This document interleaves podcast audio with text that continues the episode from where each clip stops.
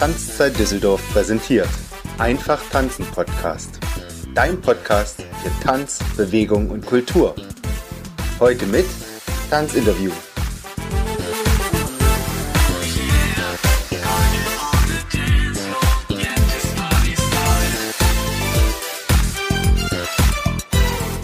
Herzlich willkommen zu einer neuen Folge im Einfach Tanzen Podcast, dem Podcast im deutschsprachigen Raum für die gesamte Tanzwelt, in der ich dir, Heidemarie, die Tanzlehrerin deines Vertrauens, die spannendsten und inspirierendsten Themen der gesamten Tanzwelt präsentiere. Mein heutiger Gast ist die Sabrina Sadowska. Sie ist am Chemnitzer Theater, Ballettdirektorin und ich habe heute die große Ehre, mit ihr sprechen zu dürfen über ihre Stiftung, die sie gegründet hat als eine von zwei Stifterinnen Tanzen und danach und ich begrüße Sie ganz, ganz herzlich, Frau Sadowska, dass Sie heute für mich Zeit haben. Es war ja doch eine etwas längere Reise, weil Sie einfach so unfassbar begehrt sind und auch viel zu tun haben. Dankeschön. Ja, einen schönen guten Abend in die Runde und äh, freue mich dabei zu sein und mal schauen, was es gibt. Meine erste Frage ist immer, um die Menschen mitzunehmen, die nicht tanzen und natürlich die auch tanzen. Wie sie sind selber, wie sind Sie selber ins Tanzen gekommen? Einmal äh, konstitutionell, also meine Mutter hat sehr schnell gemerkt, dass ich sehr, sehr x-bahnig bin und das habe ich von meinem Vater und sie das korrigieren wollte. Der Arzt, der Orthopäde meinte auch, dass ich sehr einen schwachen Rücken habe. Ein bisschen Ballett könnte mir gut tun, so dass ich also mit fünf Jahren, äh, so wie viele Mädchen heutzutage, in eine Ballettschule gegangen bin, um etwas Unterricht zu kriegen. Und das hat mich dann auch nicht mehr losgelassen. Erst viel, viel später habe ich erfahren, da war ich aber schon unterwegs äh, als Berufstänzerin, dass meine Urgroßmutter Tänzerin war. Hm. Somit äh, war schon etwas in der Wiege da, aber man hat mir das schön verheimlicht. Und ähm, trotzdem habe ich den Beruf schlussendlich gewählt. Hm. Und Sie sind nicht nur ins Ballett gegangen, also um das zu lernen und die bessere Haltung zu erfahren, sondern es hat Sie ja sehr eingenommen, sehr ergriffen, sodass Sie ähm, auch aufgrund von natürlich einer guten Leistung eine Karriere starten konnten. Nehmen Sie uns doch da noch mal ein bisschen mit. Wie war das für Sie? Ja, das ist noch anders. Also äh, in meiner Jugend haben mich eben drei Dinge begleitet.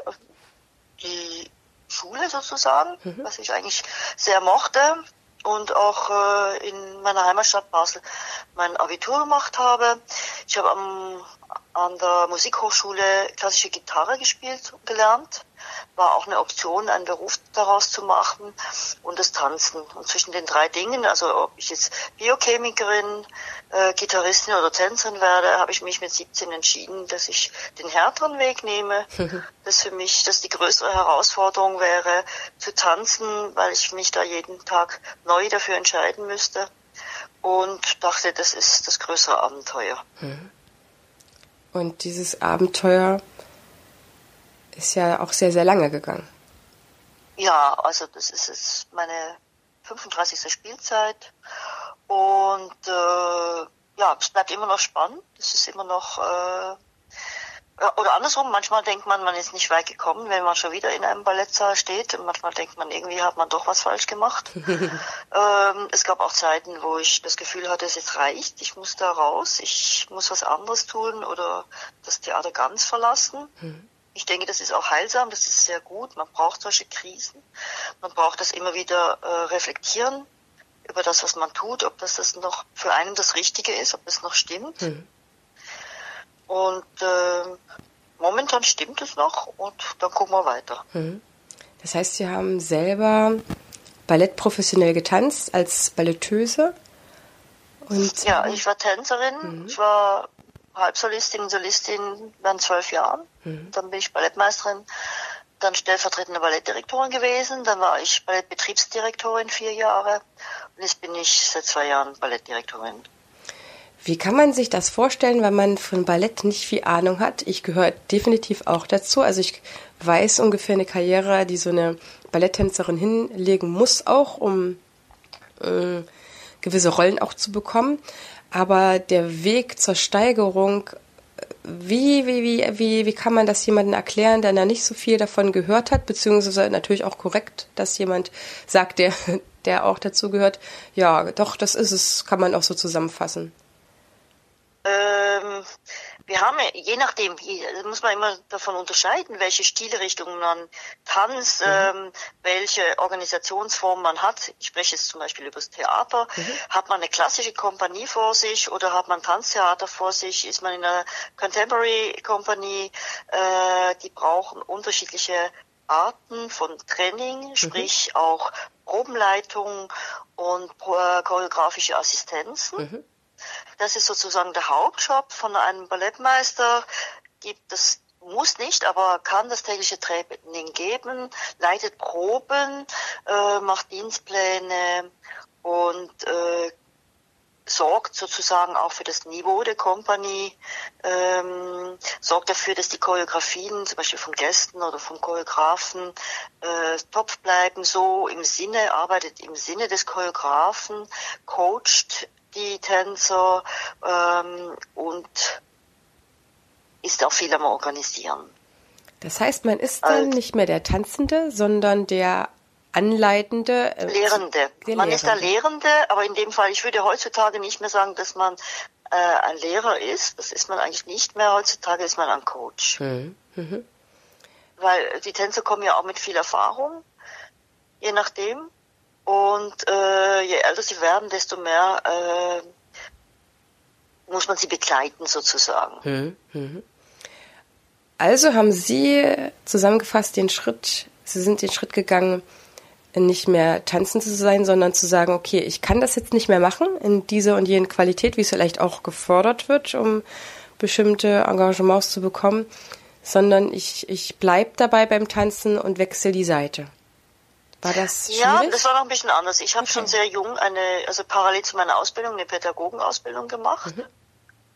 und habe sehr früh schon angefangen zu unterrichten mhm. und habe eine, kann also zurückblicken auf sehr viele Jahre Unterrichtserfahrung, äh, sei es in Hochschulen, sei es in Kompanien, ähm, sei es für Workshops und so weiter. Und ähm, habe dann irgendwann angefangen, mich zu interessieren, zu sagen, okay, ich guck mal, äh, ich bewerbe mich mal dort und dort und bin eigentlich sehr, sehr früh Ballettmeisterin geworden. Mhm. Ich hätte noch ein paar Jahre tanzen können, ähm, aber es hat sich einfach etwas ergeben und in dem Moment habe ich gedacht, okay, wenn es jetzt das sein soll, mhm. dann tue ich das, dann tanze ich nicht mehr und stelle mich sozusagen in den Dienst der Sache. Mhm. Und das macht Sie genauso glücklich wie das selber tanzen oder ist es anders? Also, also ich finde es sehr erfüllend. Mhm. Also in meinem Alter jetzt sowieso. da ist man jenseits von Gut und Böse. Da ist man froh, wenn man sich selber nicht mehr angucken muss im Spiegel. ähm, da, nee, das ist, das ist auch schön Erfahrung weiter. Und jetzt sind die Jungen dran. Also es gibt auch den Generationenwechsel und da muss man ehrlich zu sich sein. Man muss den Platz auch frei machen. Mhm. Jede Generation hat auch äh, wieder versucht, wieder was Neues zu bringen oder äh, will die Welt anders erobern. Diese Energie muss man auch befördern. Und selber kann man auch mal ein bisschen zurücktreten und schauen, was dabei rauskommt. Jetzt haben Sie nicht nur diese, diesen Staffelstab weitergegangen und unterstützen, sondern Sie gehen darüber noch hinaus. Sie haben eine Stiftung ins Leben gerufen, die ähm, was sehr, sehr Fürsorgliches hat und die es in Deutschland so noch nicht gab. Die Stiftung Tanzen und danach. Tanz und danach. Was bedeutet das? Was bedeutet für Sie, das persönlich diese Stiftung gegründet zu haben? Was war so der Auslöser? Warum, warum haben Sie das gemacht? Das ist ja noch, geht noch über so viel mehr aus, was Sie ja eh schon gegeben haben, den Generationen danach. Mm, also 1997, ich war gerade frisch gebacken Ballettmeisterin, äh, haben wir die Bundesdeutsche Ballettdirektoren und Tanztheaterdirektoren äh, Konferenz gegründet. Mhm. Es war so das erste Mal, dass nach der Wende, also mit, mit der Wiedervereinigung Deutschlands hat sich auch für die Tanzszene vieles verändert. Plötzlich kam da ein neuer Teil Deutschlands, viele Theater kamen dazu, Tänzer kamen dazu. Berlin war endlich äh, offen, frei wiedervereinigt und es war eine riesen Plattform auch für den zeitgenössischen Tanz äh, der sich da richtig, sagen wir so, angesiedelt hat und äh, einen großen Nährboden gefunden hat. Viele Künstler aus allen Ländern kamen und es gab eine große Aufbruchsstimmung. Und in dem Zuge hat sich, wir waren eine ganz neue Generation von äh, ehemaligen Tänzern, die gerade Ballettdirektoren geworden sind. Und diese Ballettdirektorenkonferenz wollte ein Pendant zur Operndirektorenkonferenz werden, so dass wir uns zweimal pro Jahr treffen, unsere Probleme besprechen und gucken, ob wo es einen Weg der Lösung gibt. Mhm. Und äh, innerhalb dessen gab es auch eine Arbeitsgruppe, Transition und soziale Aspekte, wo ich mich dann anfing, mit dem Thema auseinanderzusetzen. Habe dann viel Literatur gelesen, habe mich mit Leuten getroffen. Ähm, bin zur International Organization for Transition gegangen, die hatten Konferenzen, bin Mitglied geworden, ähm, guckte mir die Modelle an, die es im Ausland gibt, weil zu der Zeit hatten wir noch ein, sehr, äh, noch ein viel luxuriöseres Sozialsystem. Also wir hatten noch zwei Jahre Arbeitslosengeld, wenn man am städtischen Theater engagiert war. Und das fiel durch die Hartz-IV-Reform ja alles langsam weg. Mhm in England, wo sowas alles nicht gegeben hatte, die hatten schon, schon vor 30 Jahren ein Versicherungsmodell entwickelt für Tänzer an den festen Häusern. Das heißt, es sind fünf Ballettkompanien, die vom British Council gefördert wurden, damals vor 30 Jahren. Und da hat der British Council dann zugesagt, dass sie für, äh, sozusagen für jeden Tänzer, der engagiert ist, on top das Geld für diese Versicherung bezahlen, die dann in eine Stiftung geht und dementsprechend ein Programm an Tänzer bietet, wenn sie aufhören wollen. Mhm. Mit Beratung und allem. Äh, ein gleich, ähnliches Modell hat sich dann in Holland entwickelt. Das war die ersten zehn Jahre auch nur ein Stipendium-basiertes Modell. Das heißt, Tänzer haben einfach für ein Stipendium äh, einen Antrag gestellt Heutzutage ist es ein Versicherungsmodell, wo sowohl der Arbeitgeber wie der Arbeitnehmer einen Betrag einbezahlt und daraus entstehen Ansprüche. Mhm. Kanada ist auch ein Versicherungsmodell und USA war ein Stipendienmodell. Also auch nur äh, Gelder, also Benefizskalas machen und dann Gelder an Stipendien an Tänzer weitergeben. Mhm. Und auf diesem, als ich mich damit sehr beschäftigt hatte, äh, war mir irgendwann klar, in Deutschland wird nichts ernst genommen, was nicht akademisch untersucht wurde. Ja, okay. Und äh, habe mich sehr dafür eingesetzt, dass wir eine Studie haben. Frau Dr. Cornelia Dümke hat mich unterstützt. Wir hatten beim Fonds Darstellende Künste äh, einen Antrag gestellt, die unterstützen uns auch. Und mir ging es um vier Fragen. Erstens mal, wie viele Tänzer haben wir denn professionell in Deutschland? Wir haben ja kein zentrales äh, Kultusministerium, mhm. wo die Daten zentral erfasst sind, wie in Frankreich zum Beispiel, in Deutschland. Dann, ähm, was ist der Gehaltsspiegel eines Tänzers? Wie viel Geld kriegt er? Kann er seine Weiterbildung selber bezahlen oder wie sieht das aus? Dann wollen die Tänzer überhaupt, dass man ihnen hilft? Weil was nützt es, wenn man hier sich auf den Weg macht, wenn das überhaupt nicht gewollt ist? Also ich brauche mir ja hier nicht äh, zusätzliche Arbeit schaffen, wenn, wenn wir es nicht brauchen. Und dann war auch die Untersuchung, gibt es schon ähnliche Modelle.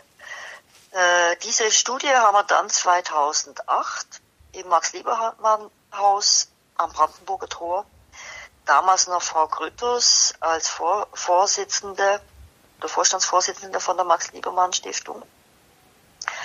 Ähm, hochinteressant, ungefähr 4000 professionelle Tänzer. Mhm freie und fest engagiert und arbeitslos und so weiter. Also alles zusammen, was eine gleiche, und wir haben eine ähnliche Kategorie bei den Olympisch, äh, Olympiniden, also die mhm. olympischen Athleten sind auch circa 4000 für Deutschland. Mhm.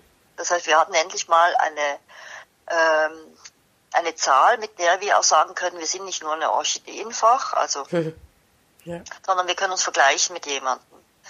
Dann war klar, dass die Olymp olympischen Disziplinen, die haben Laufbahnberater. Laufbahnberater heißt solche, die Trainingspläne mit Schulplänen koordinieren, die sozusagen, wenn jemand studieren will, ähm, das Training und das Studium koordiniert und äh, sozusagen diese duale Ausbildung unterstützt.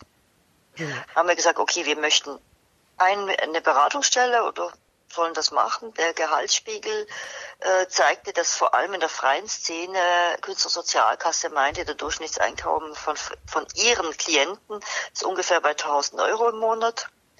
Und die Tänzer selber sagten, sie wollen auf jeden Fall äh, eine Beratungsstelle, wo sie einfach Informationen kriegen. Mhm. Der nächste Schritt war dann zu sagen, okay, wer könnte denn das leisten? Dann haben wir mal eine große Fachtagung gemacht, wo wir alle relevanten Institutionen, Ministerien eingeladen haben. Vom Arbeitsministerium, Bundesagentur für Arbeit, zur Künstlersozialkasse, Gewerkschaften, Bühnenverein, ähm, selbst Tanzmedizin und so weiter und so fort. Also alles, was, was dazugehört. Und haben gesagt, seht ihr das Problem auch so? Seht ihr auch für, so, wie wir das eigentlich sehen, dass das ein Problem für Tänzer ist, wenn mhm. die aufhören und sozusagen in diesen neuen Beruf gehen sollen, ohne Weiterbildung und so weiter. Ähm, ja, das haben die auch so gesehen. B, ähm, wer von ihnen könnte sozusagen so eine Beratungsstelle eröffnen oder dann hieß es überall, nee, können wir nicht. Mhm. Und dann die dritte Frage war, okay, wenn wir was machen, würdet ihr mit uns zusammenarbeiten? Da hieß es ja, natürlich, selbstverständlich. Mhm. Und damit war wirklich der Grundstein gelegt. Mhm. Dazu ist noch zu wissen, dass wir einfach Riesenglück hatten. 2008 kam auch äh, der Bericht der Enquete-Kommission Kultur in Deutschland zu seinem Abschluss gegenüber zwei Legislaturperioden. Das ist ein 500-seitiges Werk, ein super schönes Werk, wo man einfach mal sieht, wie reichhaltig die Kultur in Deutschland ist. Mhm. Und da konnte ich ein paar Seiten beisteuern zum Thema Transition konnte die vier Modelle vorstellen, von denen ich gesprochen habe, England, mhm. Holland, USA und Kanada. Und wir kriegten Handlungsempfehlungen, dass sozusagen Bund und Länder uns bei der Gründung einer Stiftung unterstützen sollen. Und damit war für mich, also für mich war immer klar, ich möchte eine Stiftung, mhm. weil ich in Deutschland so oft gemerkt habe, dass die Vereine sich unheimlich verzetteln können mit ihren Satzungswechseln und so. Und wenn mhm. der Vorstand das möchte, und ich wollte wirklich, dass etwas für die Tänzer passiert. Mhm. Und das direkt an die Tänzer. Und es geht nur um die Tänzer. Und es geht nicht darum, wer hier im Vorstand und wer was und wie und wo. Mhm. Äh, und möchte auch nicht, dass jemand jetzt damit Karriere macht, wieder auf Kosten der Tänzer, sondern es ging darum, dass die Tänzer etwas haben. Deshalb haben meine äh, Freundin und ich, Frau Inka Tassi, äh, beschlossen, eine Stiftung zu machen. Hm. Dann habe ich ein halbes Jahr an der Satzung gebastelt, hatte dann doch meine Probleme mit der äh, Stiftungsaufsichtsbehörde und dem Finanzdepartement äh, in Berlin. Also bis die endlich dann der Satzung zugestimmt haben, musste ich schon ein paar Mal um mich selber drehen. Und dann haben wir 2009 äh, 50.000 Euro einbezahlt, die Satzung eingereicht und 19. Januar 2010 die Stiftungsurkunde erhalten. Hm. Das heißt, Sie haben sich selber auch damit einen Wunsch erfüllt, für Sorge zu tragen für die Generation danach weil sie ja auf, auf jeden Fall, auf jeden Fall. Also einfach auch mal etwas tun. Also wenn sie eine Produktion machen, wenn sie eine Vorstellung machen, wenn sie irgendwas Tolles machen, das am nächsten Tag ist das schon Schall und Rauch. Ja. Ja, also ihr ganzes Leben, diese ganzen tollen emotionalen Momente und alles, das kann man ja alles nicht fest, also festhalten. Mhm. Das ist alles Vergangenheit. Mhm. Es ist nicht wie ein Tischler, der einen Tisch macht und dieser Tisch kann über Generationen da stehen. Das ist auch so. wahrscheinlich eher ein Leben im Moment fürs Jetzt und fürs Hier.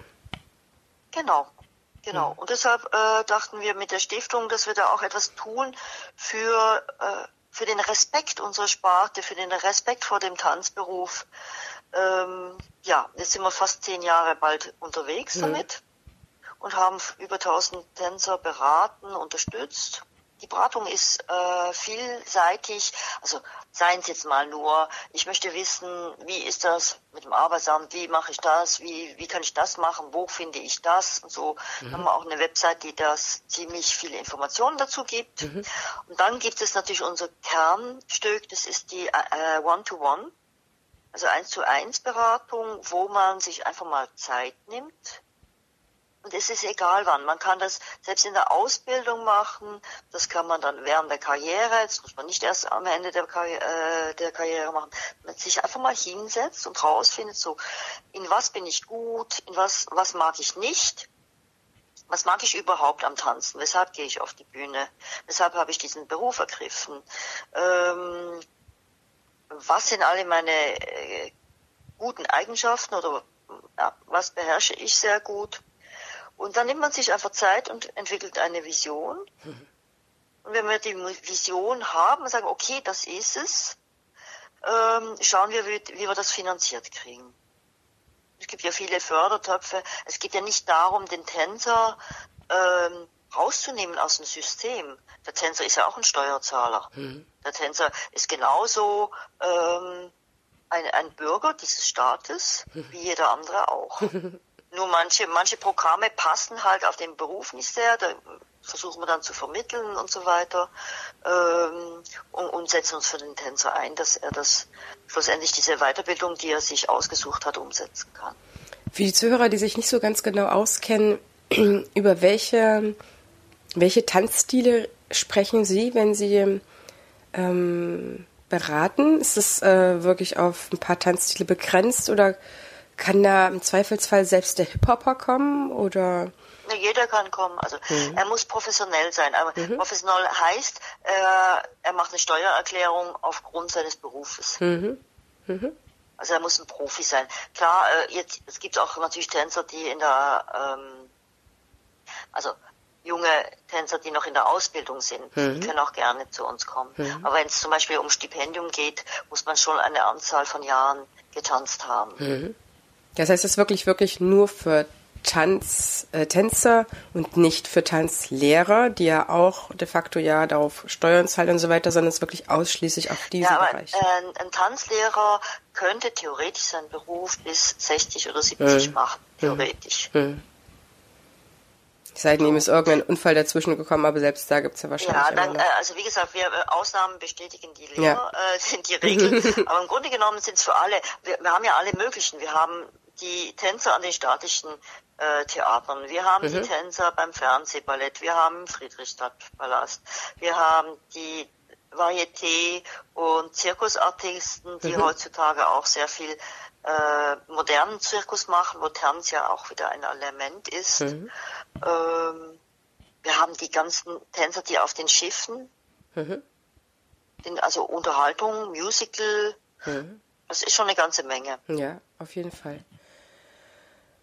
Das heißt, in welchem Alter, wenn man jetzt ähm, danach geht, also nicht in der Ausbildung und auch nicht auf dem Höhepunkt, sondern in welchem Alter kommt man spätestens zu Ihnen, wenn man merkt, ich ähm, finde alleine nicht die neue Perspektive und ist vielleicht auch ja ein bisschen in der Verzweiflung oder auch in der Trauer gefangen, weil man ja wirklich ein sehr, sehr intensives Leben gelebt hat als äh, Tänzer, sehr viel Energie in die Ausbildung gesteckt hat und ja, im Endeffekt nichts, nichts hinterlässt. Äh, ich weiß auch nicht, wie groß man ansparen kann, um zu sagen, so wie so ein Fußballer, ich habe meine Millionen gemacht und jetzt kann ich mich eigentlich mit ähm, Anfang Mitte 30 äh, hinsetzen und brauche eigentlich nicht mehr arbeiten, wenn ich klug wirtschafte mit, mein, mit meinem Geld. So ist es ja bei Tänzern ähm, nicht. Wann kommt man dann spätestens zu ihnen, um so ein bisschen die, die Krise zu vermeiden? Oder aus der Krise zu kommen? Es gibt kein spätestens. Okay. Also, es, wie gesagt, deshalb habe ich gesagt, hm. anfänglich hm. sind individuelle Karrieren und die sehen bei jedem ganz anders aus. Hm. Wir haben einen Durchschnitt, das stimmt. Wir mhm. haben einen Durchschnitt, der ist ungefähr bei zwischen 34 und 35 Jahren. Hm. Aber wir haben auch äh, Klienten, die sind über 50 die haben schon mehrere Sachen versucht und kommen jetzt zu uns. Es gibt natürlich unterschiedliche Gehälter auch an den Theatern. Das darf man nicht vergessen. Wenn man am großen Staatstheater ist, man ist erster Solist an der Bayerischen Staatsoper, im Hamburg Ballett, Stuttgart Ballett, das ist, da verdient man sehr gut. Aber das ist ja auch nur ein, ein kleiner Teil im Verhältnis zu denen, die wirklich das äh, voll und hauptberuflich Genau, hm. genau. Dagegen haben wir einen großen Teil, vor, anderen, vor allem jene, die an den, in den neuen Bundesländern arbeiten, äh, das sind die Gehälter nicht groß. Da weiß man, dass die Mindestgage liegt bei 2050 Euro hm. und da ist man nicht oft viel drüber. Hm. Das heißt, Ihre Stiftung ist eine sehr, sehr wichtige Anlaufstelle für professionelle Tänzer deutschlandweit, um nicht nur zu klären, wie komme ich am günstigsten zu meinem Arbeitslosengeld und Versicherung wahrscheinlich auch, sondern wie schaffe ich mir eine Perspektive jenseits meiner Tänzerkarriere, ob das jetzt eben aus verschiedenen Gründen, es ist ja auch oftmals schon äh, aus gesundheitlichen Gründen vielleicht auch schon Mitte oder Ende 20 äh, vorbei, kann ich mir gut vorstellen, dass da die Frage sich stellt, aber auch, ähm, ja, wenn es dann eben dran ist, dass man oder der Körper einfach nicht mehr so die Leistung abbringt. Ähm, das finde ich total großartig. Ich glaube, das ist auch etwas sehr Besonderes für dem, was ein Tanzender einem anderen Tanzenden geben kann, weil einer Stiftung ist ja auch nicht wirklich groß Profit zu machen, sondern man macht es einfach, um der eigenen Szene was zurückzugeben. Also eine Stiftung ist ja etwas Gemeinnütziges. Ja. Und ähm, das ist genauso, wenn Sie was spenden, dann kriegen Sie auch keine Gegenleistung. Mhm. Das, sonst heißt es Sponsoring und dann ist es mehrwertsteuerpflichtig oder sonstiges. Mhm. Ähm, ich denke, mit der Stiftung haben wir einfach einen schönen Weg gefunden für zwei Seiten. Es geht ja nicht nur um die Tänzer, sondern es geht ja auch um die Gesellschaft. Mhm. Vor, vor 30, 40 Jahren war, war, hieß es ja noch, was arbeitest du tagsüber oder äh, weshalb hast du nichts Gescheites gelernt mhm. äh, und so weiter. Inzwischen ist ja Tanz ein Bachelor- oder Masterstudiengang, mhm. also ein akademischer Beruf, und wir versuchen natürlich auch dem Publikum, sprich äh, der Gesellschaft, nahezubringen, dass Tänzer ganz, ganz wertvolle Menschen sind mhm. mit unheimlich tollen Eigenschaften, die die Wirtschaft auch braucht. Mhm. Inzwischen wissen wir ja, dass wir Kreativität, Künstler brauchen für die Wirtschaft. Ähm, und viele Städte fangen auch an, sich damit auseinanderzusetzen. Auch die Kreativwirtschaft ist, hat einen großen Anteil, dass man ähm, Künstler in die Städte kriegt, ähm, Künstler fördert, aber auch für Künstler ähm, eine gewisse Wohnqualität bietet, damit sich Künstler niederlassen können. Hm. Also es ist ein Wechselspiel, das ganz wichtig ist. Und auch Tanzen ist nicht ein privates Hobby, oder früher, früher vor, vor 30, 40 Jahren war es für, vor allem für Frauen noch so ein bisschen tanzen gut und dann heiraten, dann zu Hause bleiben. Mhm, ja. Ich rede jetzt über Westdeutschland. Mhm. Äh, da sind wir Meilen, meilenweit davon weg. Das hat überhaupt nichts mehr mit, damit zu tun. Mhm. Wir haben viele Tänzer, die jetzt im Anschluss studieren. 50 Prozent von den Tänzern, die zu uns kommen, haben Abitur. Mhm. Dementsprechend hat die Weiterbildung auch eine ganz andere Qualität. Und äh, wir versuchen natürlich auch etwas zu finden, wo man ähm, ein gutes Auskommen kriegt in Zukunft, damit man auch der Altersarmut entgeht. Auf jeden Fall. Weil das nützt uns, das nützt uns nichts, wenn wir ähm, quasi nach zwei, drei Jahren wieder dastehen, wie wir äh, und ungefähr um die Mindestgage herumkrepeln. Hm. Noch eine letzte Frage. Jetzt ganz konkret, all die, die sich angesprochen fühlen oder jemanden vielleicht auch in der näheren Umgebung haben, der auf der Suche ist und einfach auch Unterstützung braucht, weil so eine Stiftung beziehungsweise ihre Stiftung einfach auch da viel, viel mehr an der Hand hat, viel, viel mehr Erfahrung hat wie kommt man am schnellsten zu Ihnen? Und zwar in persönlichen Kontakt. Sie haben die Seite, da findet man die ersten Informationen. Gibt es ähm, Telefonzeiten oder gibt es einen Beratungsort oder Raum? Wie findet man ganz konkret zu Ihnen? Also am einfachsten ist einfach eine E-Mail schreiben. Mhm. Info at Stiftung-tanz.com. Mhm. Und da meldet sich jemand sehr schnell wieder. Meistens ist es Frau Dr. Caroline Eckert, unsere Psychologin. Mhm. Und ähm, anrufen, also wir haben jetzt keine festen Zeiten in dem Sinne, weil ja meistens Termine abgemacht werden. Mhm. Ja, die Klienten rufen an, machen dann Termine aus und entsprechend gibt es dann Bürozeiten. Äh, aber jetzt am besten ist einfach äh, per E-Mail eine Info anfordern oder einen Termin anfordern. Mhm. Und wir haben einmal ein Büro in Berlin, mhm. Kollwitz Straße 64. Aber wir fahren auch durch ganz Deutschland. Wir gehen ja auch in die Komponien oder Tanzhäuser rein mhm. und bieten äh, einen Vortrag mit anschließenden Einzelberatungen an. Wir gehen also sozusagen zu den Tänzern in die Kompanien. Das muss auch innerhalb der Arbeitszeit stattfinden, wenn so eine Beratung, sprich äh, ein Vortrag für die ganze Kompanie stattfindet. Wir veranstalten auch Workshops, ein Tag oder zwei Tage zur Visionsentwicklung. Da kann man äh, in der Gruppe sowas machen. Mhm. Wir haben auch Jahresgruppen für Tänzer, die gerade sich im Übergang befinden, die sozusagen sich viermal nochmals mit einem Coach zusammensetzen und gegenseitig die Erfahrungen austauschen oder Schwierigkeiten, so dass man auch innerhalb des Prozesses sich nicht alleine fühlt. Mhm. Ja, und ja, so, so ist es am einfachsten. Ja, es ist relativ, also es ist echt vielfältig und schön äh, zu hören, dass sich da auch schnell jemand meldet, dass dann auf jeden Fall gleich so ein, so ein Abfedern, vielleicht auch von Gedanken, die dann sofort losgehen, ne? wenn man dann genau, so aus genau, vor sich hat oder genau. wenn man so zum ersten Mal drüber nachdenkt, dass man weiß, okay, da meldet sich auf jeden Fall jemand und dann gibt's die nächsten Schritte und ich werde auch ein bisschen an die Hand genommen, weil das ist natürlich ähm, eine ganz eine ganz neue Thematik, würde ich jetzt einfach mal sagen, wenn man so in seinem Kompanieleben drin ist, in seinen Auftrittswelten und auf einmal ist dann vielleicht auch, ja, ich kann mir vorstellen, dass es auch genügend gibt, die einfach nicht vorher drüber nachgedacht haben und so äh, im Hier und Jetzt einfach oder von, von, von, von, von Veranstaltung zu Veranstaltung leben, von Training zu Training, dass es dann einfach manchmal auch so ziemlich hart sein kann, wie man da auf den Boden fällt, wenn dann so es auskommt. Deswegen, ja, schön. Schön, das gibt, ja. gibt viel Hoffnung. Ähm, wir, wir, wir denken eher, dass es äh, einfach wichtig ist, der Tänzer soll sich ja auf seinen Beruf konzentrieren. Mhm. Und wenn er weiß, dass es uns gibt, muss er sich nicht große Sorgen machen. Mhm. Schlimmer ist, wenn er, wenn er dann so zwei Jahre lang sich mit dem Gedanken rumquält und Ängste und so, da kommen auch meistens die Verletzungen, weil man mit sich nicht eins ist.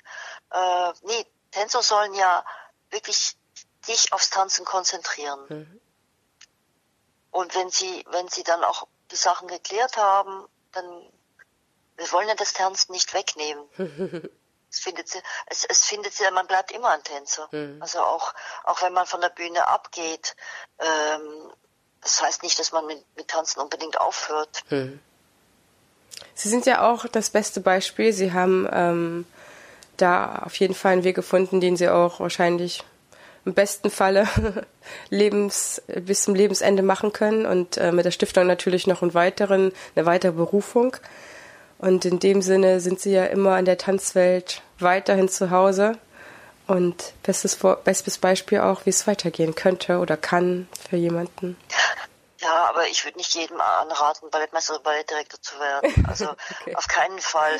Also das ist, ähm, da muss man schon eine Liebe zum Gewissen auch Administrationsmasochismus zu haben, denn heutzutage ist Verwaltung und so weiter äh, und die Gesetze, all das zusammen ist ja so riesig geworden, hm. da bleibt nicht viel Kunst übrig. Hm. Auf jeden Fall sind Sie jemanden mit sehr, sehr, sehr viel Erfahrung und der dem Tanzen ganz, ganz stark ähm, nach wie vor verbunden ist und in dem das Tanzen auch innerlich lebt. Ich selber verabschiede mich jetzt, ähm, wie wir das in unserem Vorgespräch äh, besprochen hatten aus der Folge. Ich hoffe, die Zuhörer haben ähm, sich mitnehmen lassen können zu diesem wichtigen Thema, auch vielleicht leisen Thema. Es ist ja auch nicht etwas, was so, so bunt schillert und auf das man so gleich stößt oder damit sich beschäftigt. Und wird Ihnen einfach unser Abschlusswort überlassen. Was bedeutet Ihnen tanzen? Was, was können Sie den Zuhörern einfach zum, zum Thema Tanzen vielleicht noch mitgeben? Ja, Tanzen fängt da an, wo man keine Worte mehr hat und man seine Emotionen in absolut in ein, in ein größeres Universum stecken kann. Tanzen ist einfach sein.